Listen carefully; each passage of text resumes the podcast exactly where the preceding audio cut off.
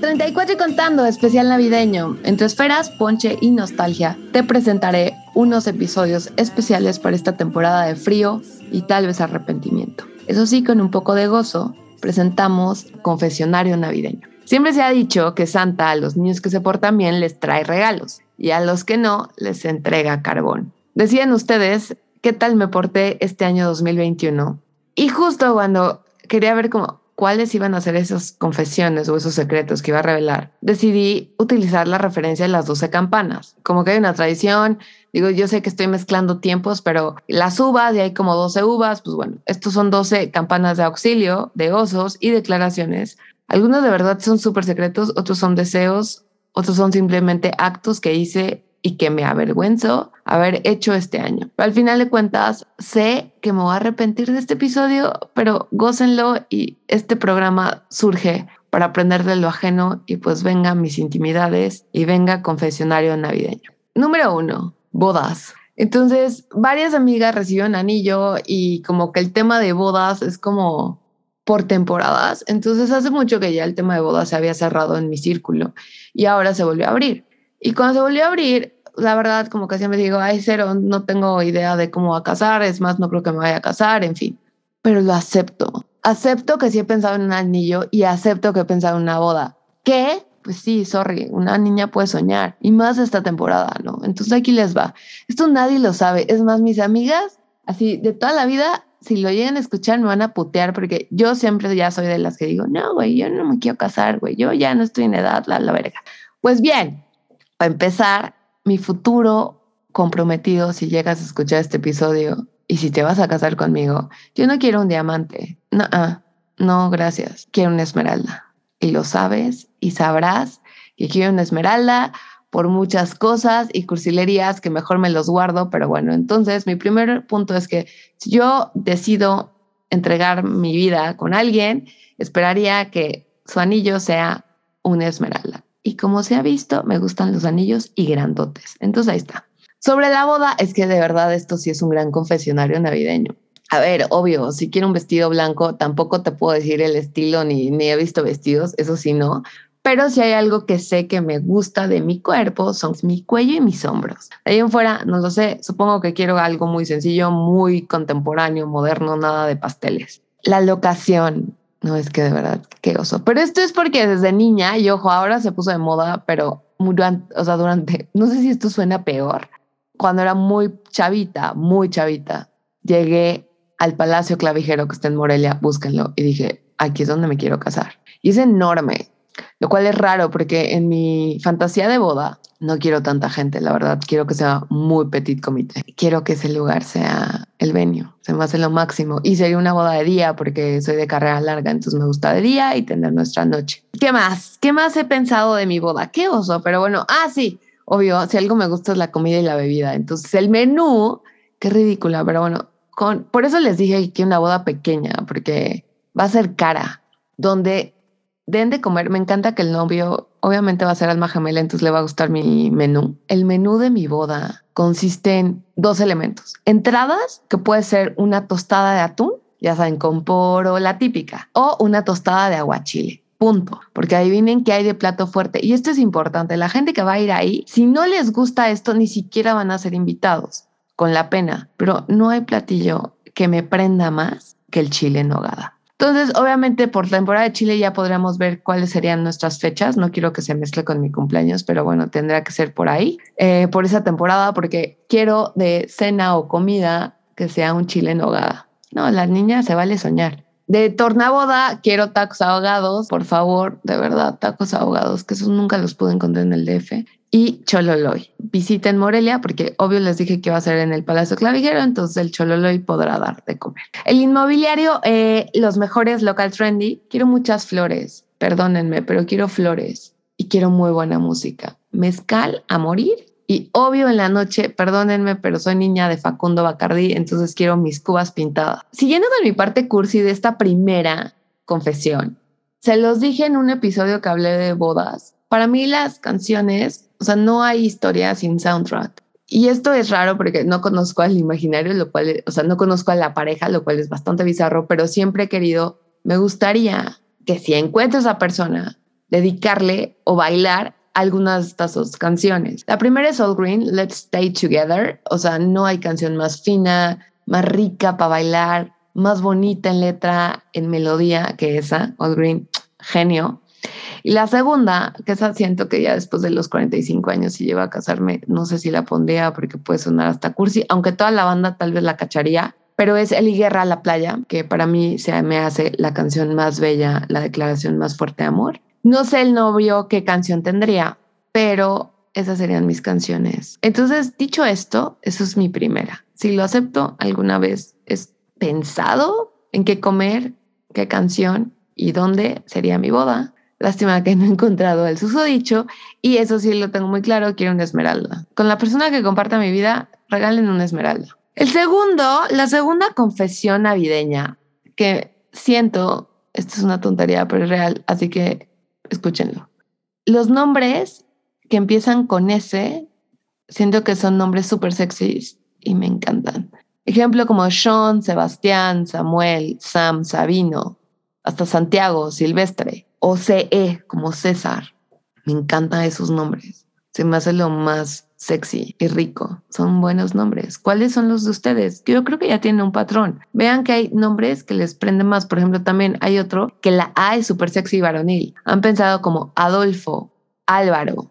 Siempre que se mete una G en el nombre suena raro como Sergio o Agustín. Entiendo que suenan como nombres de papás, pero no son nombres como tirables. Perdonen, porque conozco varios con esos nombres, pero es la realidad.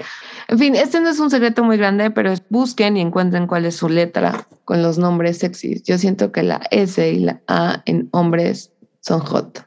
El número tres, este es súper penoso. Esta sí es penosa, como que se la estoy campechaneando. Una fuerte, una leve, una fuerte porque no quiero morir de humillación. Mi mayor búsqueda de stalker, esto pasó hace un antier, ajá, pasó el lunes, güey, o algo así. Era de noche y hace cuenta, pues bueno, llegué a casa de mis papás entre las ondas navideñas. Mi mamá ya me pidió que por favor desalojara muy bien los cajones que tengo desde o sea, mi cuarto es el cuarto de una chavita de prepa universidad. Y así están mis cajones. Entonces empecé a ver que amo mis diarios, creo que es mi mayor tesoro. Y encontré un chingo de fotos, un chingo, un chingo de fotos de un amiguito ahí que tenía. Ya eh, salió creo que en la primera temporada su historia, pero bueno. Total, entonces como que dije, ay, güey, este cabrón, ¿qué pasó con él? Le perdí la pista, lo único es que sabía, él se dedicó a hacer cine y se estaba perdido en Berlín.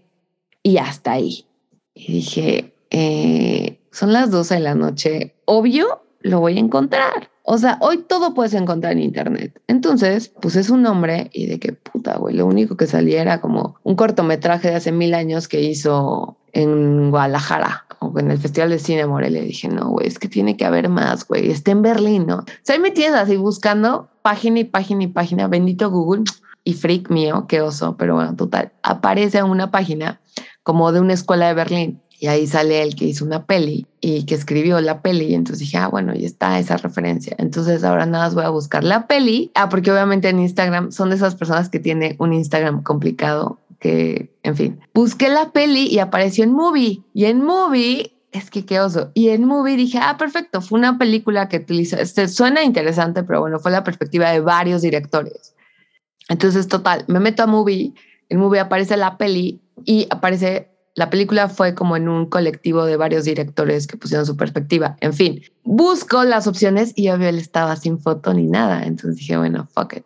Simplemente me tocó, ya sentía un poco la luz y la vergüenza. Entonces lo único que hice fue buscar en Instagram todos los nombres de los directores, a ver cuál veía que era el menos mamón. Y me topé con una directora y dije, chingue su madre. Y literal le dije, hola, oye, este, vi vi que hiciste esta película con este cuate, la verdad lo ando buscando, este, y no lo encuentro y no, no, no veo su mail y nada. Hasta eso así, monísima, me dijo, claro. Y ya me aventó su Instagram, no, me aventó su Facebook. Y ya después de su Facebook fue muy fácil porque ya vi que era su handle de Instagram y listo. Y total, después de esta humillación de búsqueda, nunca me ha tocado buscar a alguien así, de verdad, nunca.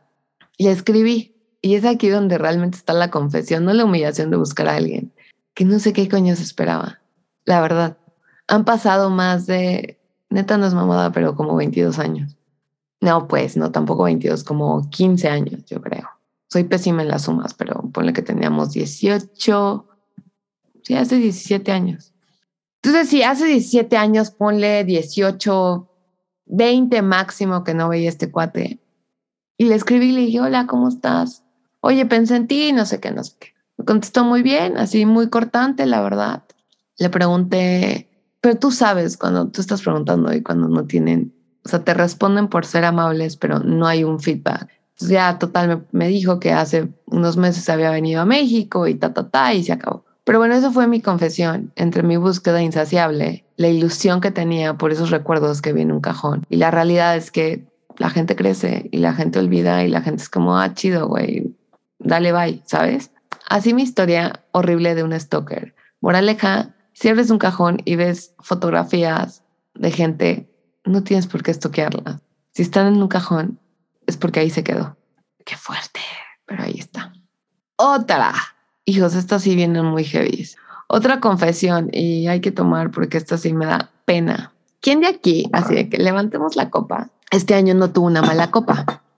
Yo creo que todo el mundo tuvimos una mala copa. Y si no, qué suertudas, todavía tienen tiempo.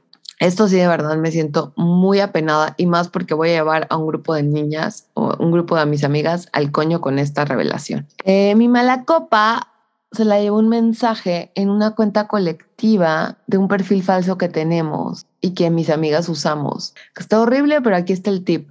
Todo salió en una serie que se llama Insecure y nos enseñó que justo había una cuenta colectiva de un perfil falso que todas las amigas tienen acceso y entonces ahí vas y estoqueas gente. Me mamó. Obvio se implementó, entonces no voy a revelar quiénes son las que tenemos esa cuenta, que de por sí ya casi me sacan. Y la única regla es como puedes interactuar, pero en zona, o sea, en plan sano, alimentando la página, manteniendo el perfil de esta mujer. Es súper oscuro esto. Y nunca luces borrachos. O sea, lo que habíamos dicho, nunca luces para joder, siempre nada más es para estoquear, para abrir una puerta y ya está. Y este secreto me da mucha pena porque estaba muy borracha y muy enojada y muy molesta y lo utilicé para mentarle la madre a un güey con el que salí. Pero mentarle, o sea, literal decirle, lárgate de mi país, de get out. Ah, porque aparte es extranjera el perfil, güey. Entonces es get out. Entonces, en mi borrachera, no es que esto sí está de oso, le escribí así hasta que se íbamos. La verdad, ya no me acuerdo. Según yo lo borré antes, pero todas se dieron cuenta del chat, entonces fue un cagadero. Entonces se dieron cuenta del mensaje y casi es, y el empute, ¿no? O sea, casi jodes nuestra. Digo, ahorita estoy haciendo el podcast, a ver si nos enojan, pero no he dicho el perfil, no he dicho el perfil. Total. Entonces traté de mentar la madre de este cabrón, así de que, get out, salta de mi país, no te quiero, no te merece, no sé qué, así, loca, güey, en ahogada, en ahogada, mezcaleada. Y cuando el mezcal te traiciona, es culero contigo. Y más si comes un choco o varios. No se recomienda. Y total, el punto fue que me despierto en la mañana y mis amigas me escriben y me dicen, ¿usaste la cuenta, güey? Y yo de que, ah, pues sí, sí lo usé. Entonces, no mames, güey, ya nos bloqueó, pero que le dijiste? yo, güey, tengo la idea me dijo una amiga, yo lo vi, yo vi el mensaje. Le mentaste la madre en inglés y en español, cabrón. Antes no mandaste un mensaje de voz. Entonces, no me enorgullece. De hecho, me dio mucha pena, pero creo que a veces tienes que caer súper, súper, súper, súper bajo para cerrar la puerta. Y cero orgullosa de mi, o sea, perdí la dignidad, sí, estaba muy dolida, estaba muy lastimada, lo hice patéticamente, pero también aceptó porque en ese momento, ya después de todo mi cagadero, fue como, como una diarrea que hasta que no salga todo, no puedes estar limpia. Entonces yo creo que era la última cosa que me faltaba, así, vomitar en la cara de este cuate. Y casi poner en peligro nuestro perfil colectivo falso que varios años lo hemos mantenido. Bueno, no varios, solo tres. Tengan un perfil falso en amigas. Eso es de amistades y no pendejada. Em, el siguiente, oye, es que también me porté muy mal este año. Yo creo que Santa no me va a dar nada. Una amiga no me ha perdonado porque no pude ir a su boda. No está en condiciones físicas, económicas y emocionales. Era no tan, o sea, era fuera de México, no tan lejos, diría ella. Ojo, no le cancelé el último día, le cancelé con anticipación porque sabía que ella estaba, o sea, podía utilizar sus boletos y todo. O sea, de ese lado no fui culera, simplemente no estaba en condiciones. Me andaba mudando, o sea, traía un, tengo un cagadero en mi cerebro, la neta, todavía. Pero bueno, en esas épocas estaba más jodida de lo que ahora estoy. Y sigue muy enojada y me siento fatal y todo, pero, y no sé si llegas a escuchar esto, te escribí, te pedí perdón, yo entiendo que era el día más feliz de tu vida y que querías compartirlo con toda la gente y que tal vez de mi lado soy una egoísta por no haber hecho el esfuerzo, pero ya a los 35 y voy a ser súper cruda. Que me vale verga porque también cuando uno está de la verga, te vale verga. Entonces, esto es una lección y un secreto que apenas asimilo y lo cuento y sí me da pena. Y yo sé que en la balanza digo, nunca me he casado y si alguien me cancela el día de mi boda porque se siente mal, no me lo tomo tan personal. Porque yo creo que ya los 20 era cuando nada más vivías para eso, para los treinta y tantos vives para otras cosas y tu estabilidad emocional está de la chingada. Y a veces hay días que no te quieres parar de tu cama, mucho menos asistir a una boda, que si bien es el día más feliz de, tu, de la vida de tu amiga, no estás en condiciones tú para disfrutar.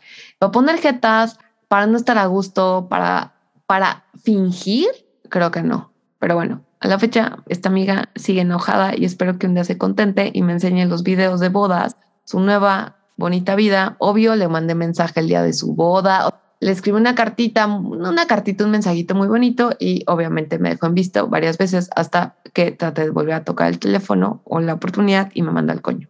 Entiendo que está enojada y todo y es muy brava y ya veremos qué onda, pero es lo que les digo. Me arrepiento, ¿no? Porque ya a los 35 creo que cuando te sientes de la verga, no vayas. No vayas al trabajo, no vayas a la fiesta, no vayas a la boda, no vayas. Si estás jodida, estás jodida. Guarda esa energía y trata de salir adelante. Al menos este es mi parecer. Debate, debate. Pero bueno, fui muy mala amiga.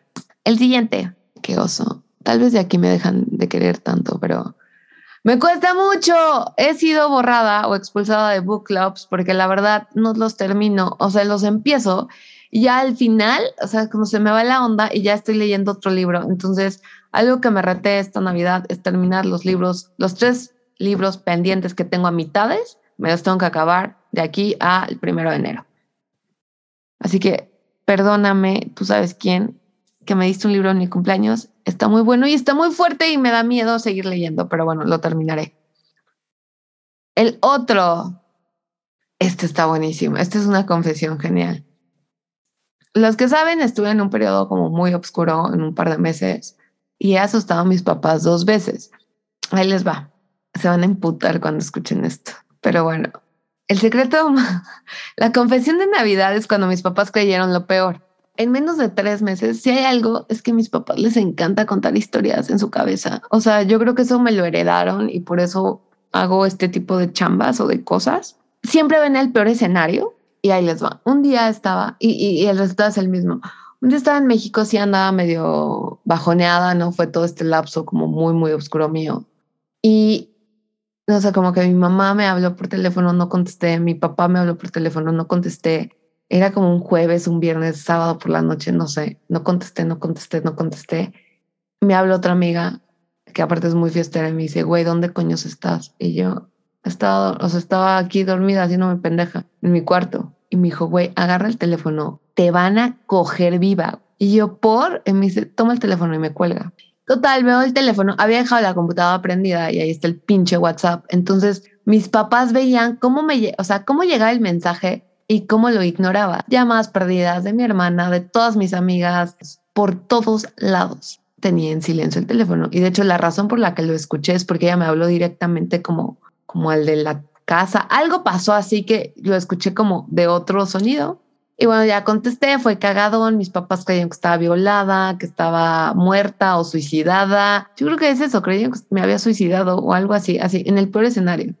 Cortea, pasan los meses, quedé unos días en casa de mis papás de veladora. Lo único que tenía que hacer es a las 7 de la mañana abrirle al jardinero y bueno, ya, abrir la llave y ya que la ayuda a entrar, ¿no? X.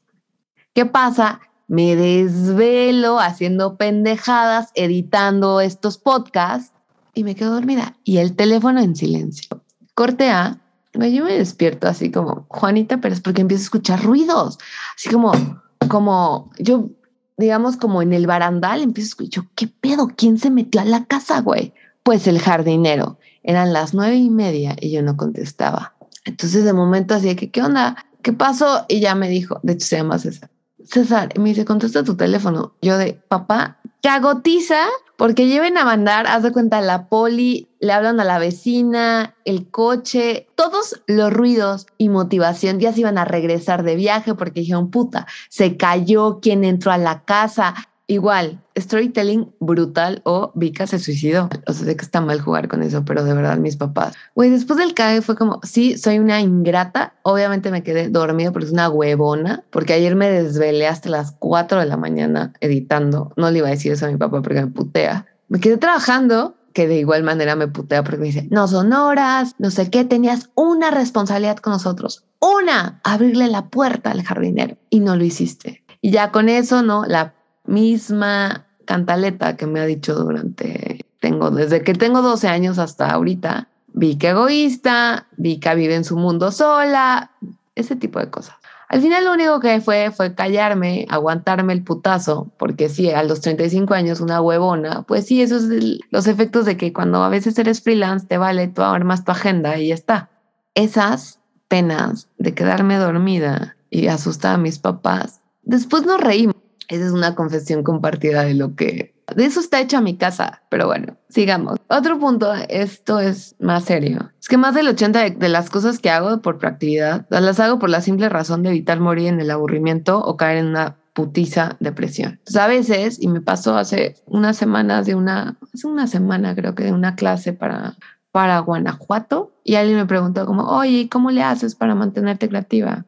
No, es que te mantienes creativa para no caer en el aburrimiento, te mantienes creativa para no darte un tiro de depresión, te mantienes creativa para tener algo que pararte en las mañanas, aparte de tu trabajo, tus responsabilidades. Eso es bien importante porque es bien bonito porque la gente te aplaude, te dice qué chingón y así, güey, esto lo haces por salud mental. Eh, sí funciona el cerebro, sí sacas mejores ideas, pero la neta al final de cuentas es no morir aburrida todo mundo tiene algo para no morir aburrida. Hay gente que come, yo también soy de ese fan, hay gente que fuma, hay gente que toma, hay gente que hace videos, podcast, pinta, hace cerámica. Todo mundo lo hacemos para no aburrirnos de nuestra realidad, por más oscura que suene esto. Encuentra la tuya. Y esta está bien fuerte, es que me estoy yendo oscura. Ahorita se alegra otra vez el podcast. Siento que hay mamás que tienen hijos para vivir a través de ellos, porque ya dieron por hecho que su vida no llega más.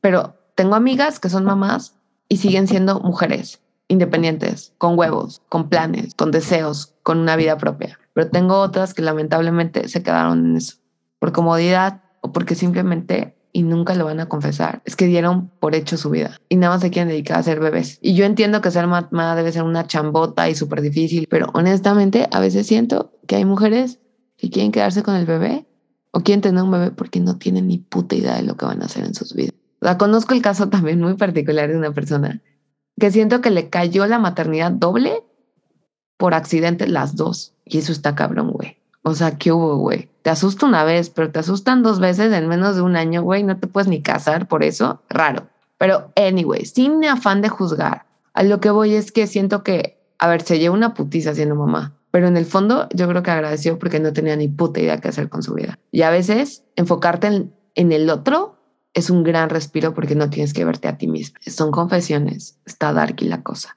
Siguiente confesión. Esta ya es otra vez para alegrarnos, ¿no? Este, de hecho me pasó dos veces. Hace mucho, mucho, mucho, mucho conocí a un güey que trabajaba para Vice, que era, hijos, está cabrón, el combo. Era español con argentino. Galán, guapo, bien. Güey, le cancelé dos veces. Y las dos veces, ¿saben por qué fue? Porque la chula no tiene autocontrol y porque estaba así un sábado, ¿no? De que, ay, voy a ver a este güey en la noche. Y de pronto volteé y dije como, ay, estoy nerviosita, me quiero relajar. Y si me tomo un mezcal y me tomo dos y me tomo tres y si me como un chocolate, güey, valí verga, valí verga.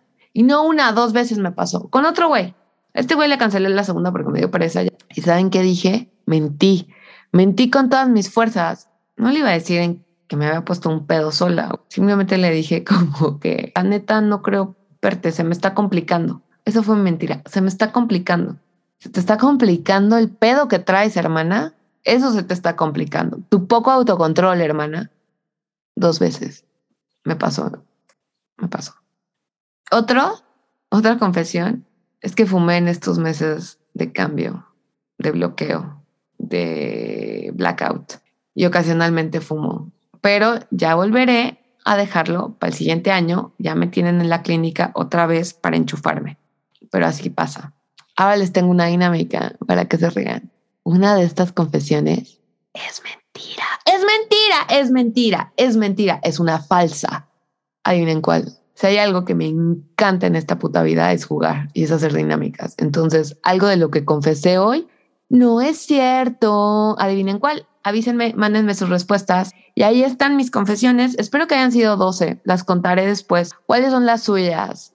Me gustaría que me las compartieran. Creo que es muy personal todos los cagues y en conclusión siento que Santa Claus, la neta, no sé si me va a dar juguetes. Sí creo que me va a dar algo de carbón y yo creo que me va a regalar un chocolate porque a como gocé este año con chocolates. Gracias por escuchar. Una disculpa a las personas que fueron afectadas en estas confesiones y nos vemos en el próximo episodio.